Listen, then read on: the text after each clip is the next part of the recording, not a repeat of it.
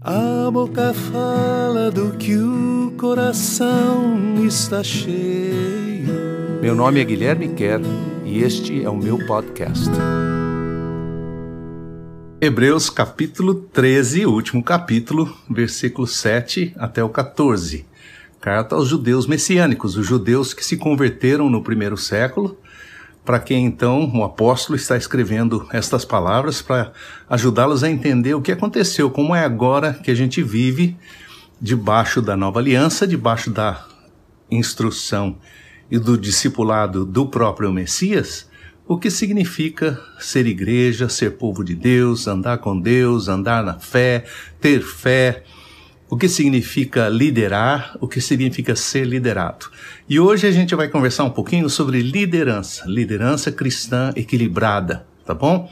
Alguns conselhos muito importantes aqui nesses versículos de Hebreus, capítulo 13.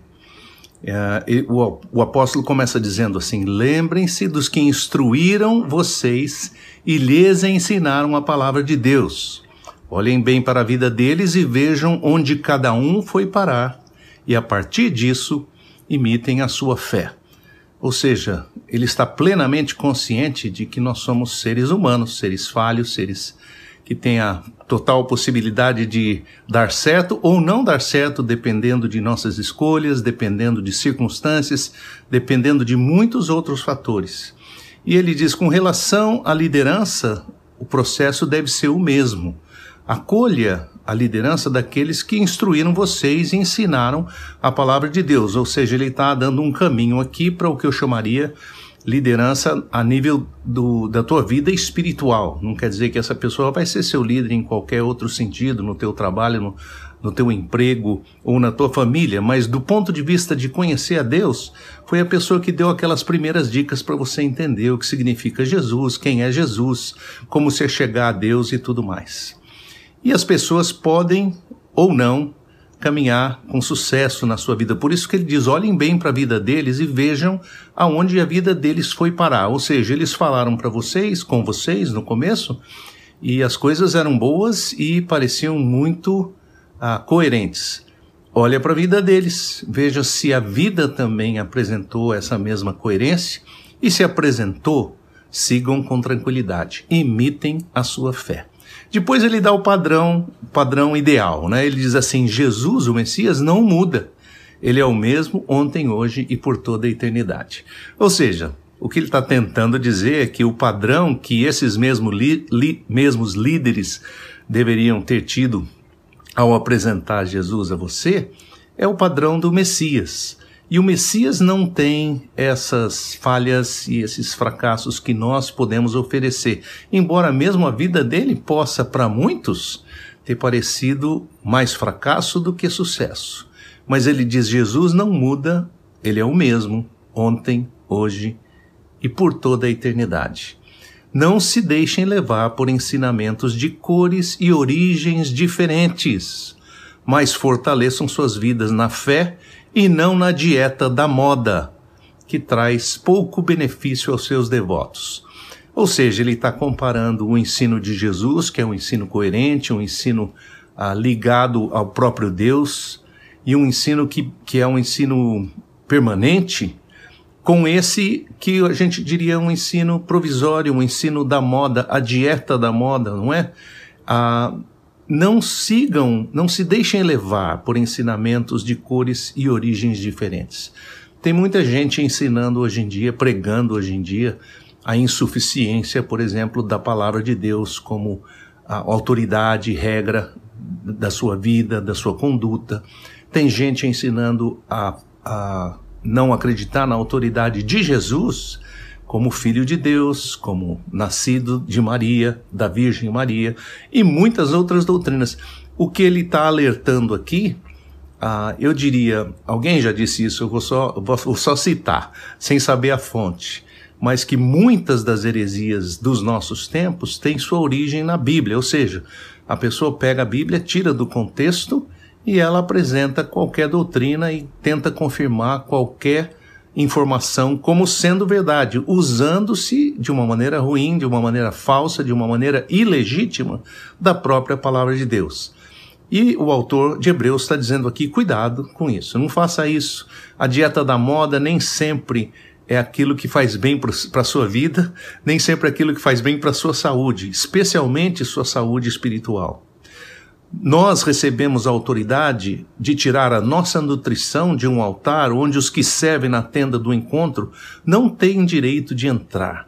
Ou seja, ele está comparando a nossa vida com a própria vida dos levitas. Como nós já vimos nos capítulos anteriores, nós temos o acesso, temos o direito de entrar no lugar mais sagrado de todos, no que eles chamariam no Santo dos Santos, naquele lugar mais íntimo, menor, onde só estava o altar de Deus e só o sacerdote podia entrar uma vez por ano.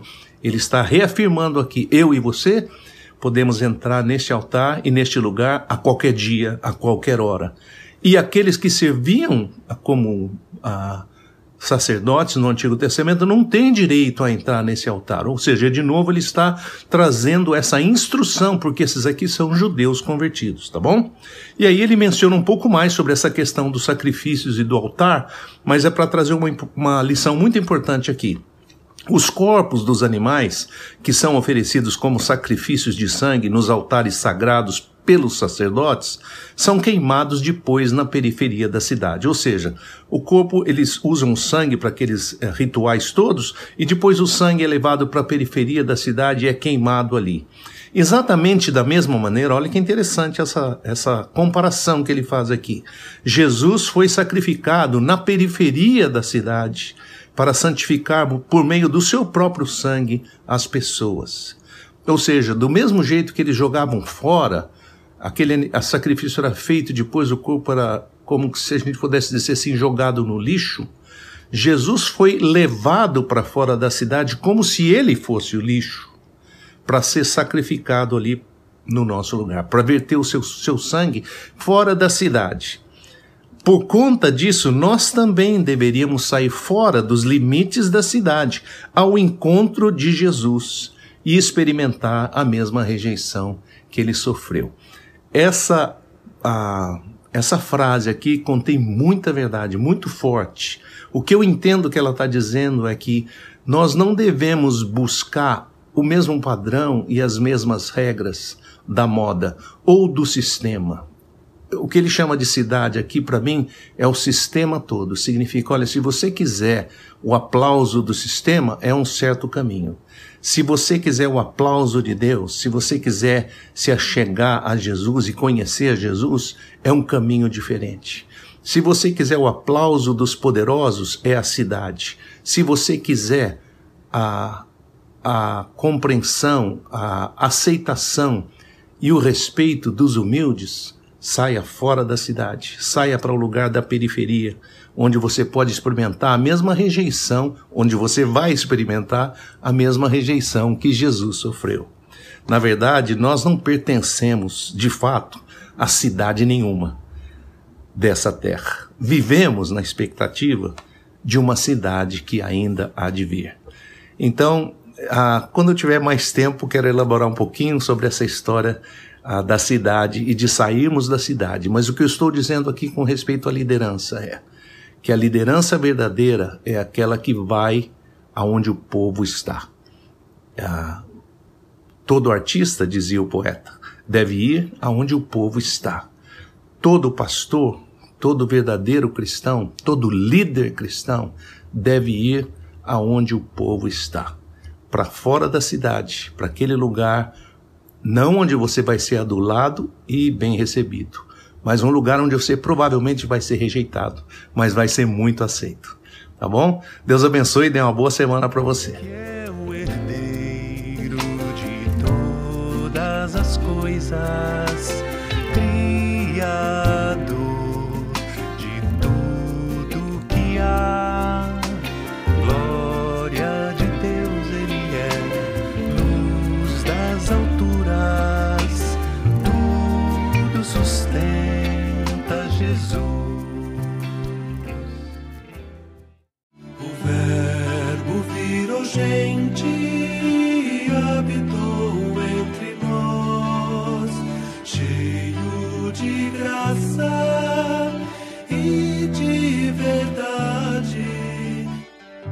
Você está ouvindo o podcast do Guilherme Kerr.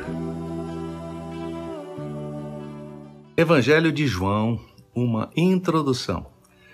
Nós estamos voltando aqui a essa nossa série de estudos e vamos estudar desta vez o Evangelho de João. O Evangelho de João é um dos 27 livros do Novo Testamento. O Novo Testamento é um apanhado de todos os livros, é uma espécie de bibliotecazinha com os relatos daquilo que aconteceu com Jesus, o Messias, a vinda dele a esse mundo, seu nascimento, sua vida, sua morte, sua ressurreição, seu ministério, os milagres que fez, as pessoas com quem ele conversou. Tudo isso está relatado naquilo, na primeira parte desse, desta biblioteca de livros que é chamada uh, dos evangelhos, que são quatro evangelhos: Mateus, Marcos, Lucas e João. Três deles são vistos de uma mesma perspectiva, por isso são chamados sinóticos. Sinótico é uma palavra grega que significa visto da mesma ótica. Quando você vê uma coisa da mesma ótica, com as, com as mesmas percepções, então isso, é, isso pode ser chamado, essa palavra grega chique, né? Sinótico.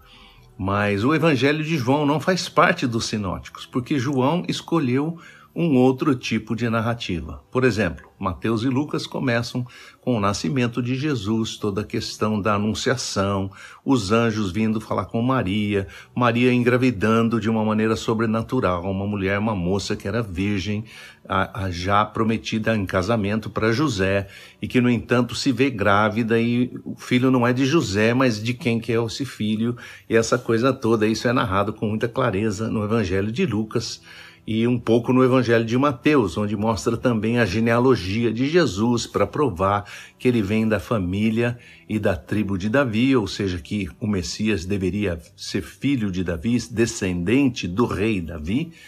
Então, tudo isso aparece ali no Evangelho de Lucas e no Evangelho de Mateus. O Evangelho de Marcos, que é o mais curtinho de todos, começa já com o ministério de Jesus, quando ele já tem lá pelos seus 30 anos ele começa a andar, fazer seus milagres, andar pela Galileia, encontrar pessoas, trazer a sua mensagem, pregar. Todos eles chamam evangelhos porque evangelho também é outra palavra grega bonitinha que significa uma notícia boa.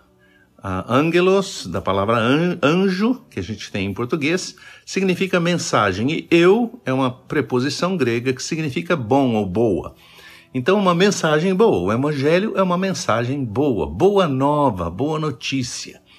Então, todos eles são boas notícias. Ah, então, como eu estava dizendo, Marcos começa com o ministério de Jesus e João começa de uma maneira muito diferente. Por isso é um evangelho assim, muitas vezes usado para a gente falar de Jesus com as pessoas, porque ele não tem essa conotação mais judaica, de mostrar as raízes judaicas de Jesus. Obviamente, Jesus era um judeu, o Messias dos judeus, não é? E não tem uh, menos ainda a preocupação de mostrar como ele nasceu e por quê, embora tudo isso seja extremamente importante, não estou diminuindo nenhuma dessas informações dos outros evangelhos. Mas João começa de uma maneira meio universal, ele não se preocupa com esses detalhes particulares, esses detalhes regionais, esses detalhes nacionais. Ele começa com a, com a, a big picture, ele começa com a coisa grande, né? Ele começa da mesma maneira que começa o primeiro livro da Bíblia, o livro de Gênesis, que começa assim: no princípio Deus criou o céu e a terra. A Bíblia é um livro interessante, ela não pede desculpa para falar de Deus. Se fosse hoje em dia, teria que pedir mil desculpas e provavelmente seria politicamente incorreto dizer no princípio Deus, e especialmente usar Deus de uma maneira assim tão genérica, que Deus, o Deus de quem, né? Porque hoje nós estamos cheios de dedos e cheios dessas coisas. O livro de Gênesis é um livro não apologético nesse sentido. No princípio, Deus é uma declaração daquilo que o autor, Moisés, eh, e aqueles que seguiram toda essa informação acreditam de todo o coração. Ah, primeiro aconteceu Deus, antes de qualquer outra coisa. Que faz bem parte da lógica, né? Ninguém olha para uma coisa bem estruturada e bem construída, para uma casa, por exemplo, que é uma, relativamente uma construção simples e pensa assim: nossa, essa casa juntou aqui esses tijolos, essa os, os, a parte elétrica, a parte hidráulica, as fundações, sei lá, as coisas foram caindo, se encaixando de uma maneira tão misteriosa e essa casa se formou. Que lindo! Ninguém pensa assim. Uma pessoa teria que ser irracional para pensar dessa maneira. Qualquer um de nós olha para uma coisa bem feita e bem estruturada e pensa da seguinte maneira: alguém bolou isso aqui, alguém planejou tudo isso que está dessa maneira da mesma maneira o nosso universo. Então o Evangelho de João começa com essa declaração: No princípio era o Verbo. No princípio era o projeto. O projeto estava com Deus e o projeto era Deus. A palavra verbo, ou a palavra projeto, não sei se nenhuma das palavras é a melhor tradução para a palavra grega logos que significa a essência de alguma coisa que é, a essência daquilo que é, a substância daquilo que de fato é. Por exemplo, você tem a palavra biologia, bio, bios, que é uma palavra grega também, significa vida, não é?